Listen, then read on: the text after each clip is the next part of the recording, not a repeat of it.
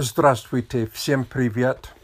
Сегодня я хочу продолжать практиковать склонение слов. Я уже сделал склонение окончания «а», а сегодня я хочу делать окончание «ия». Слово «станция». Первое предложение будет единственное число, второе будет множественное число. Именительный падеж. В этом городе есть станция. Все станции открываются в пять часов утра. Винительный падеж. Я вижу эту красивую станцию.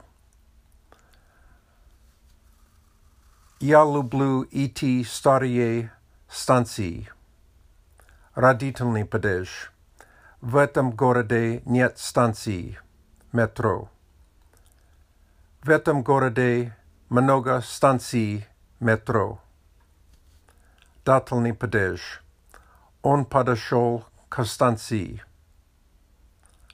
Они подошли к станциям предложный падеж. Он сейчас на станции. На станциях много людей.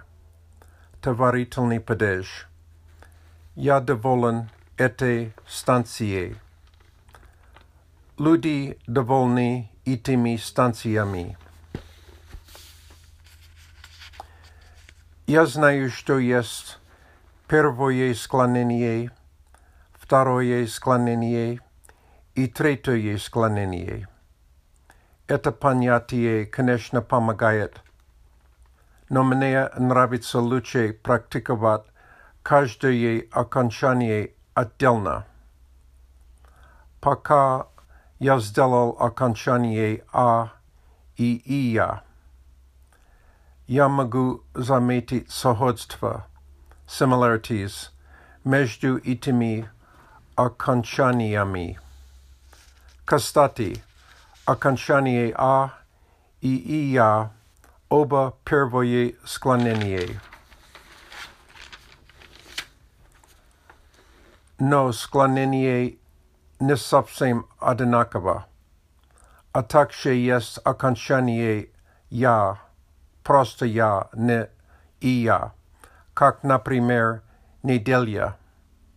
окончание «я» немного различается от окончания «ия» по поводу склонения. Thanks for listening. My plan is to break down case endings into the smallest steps pro- possible. I hope it helps someone. Das Daskorova v Stryči.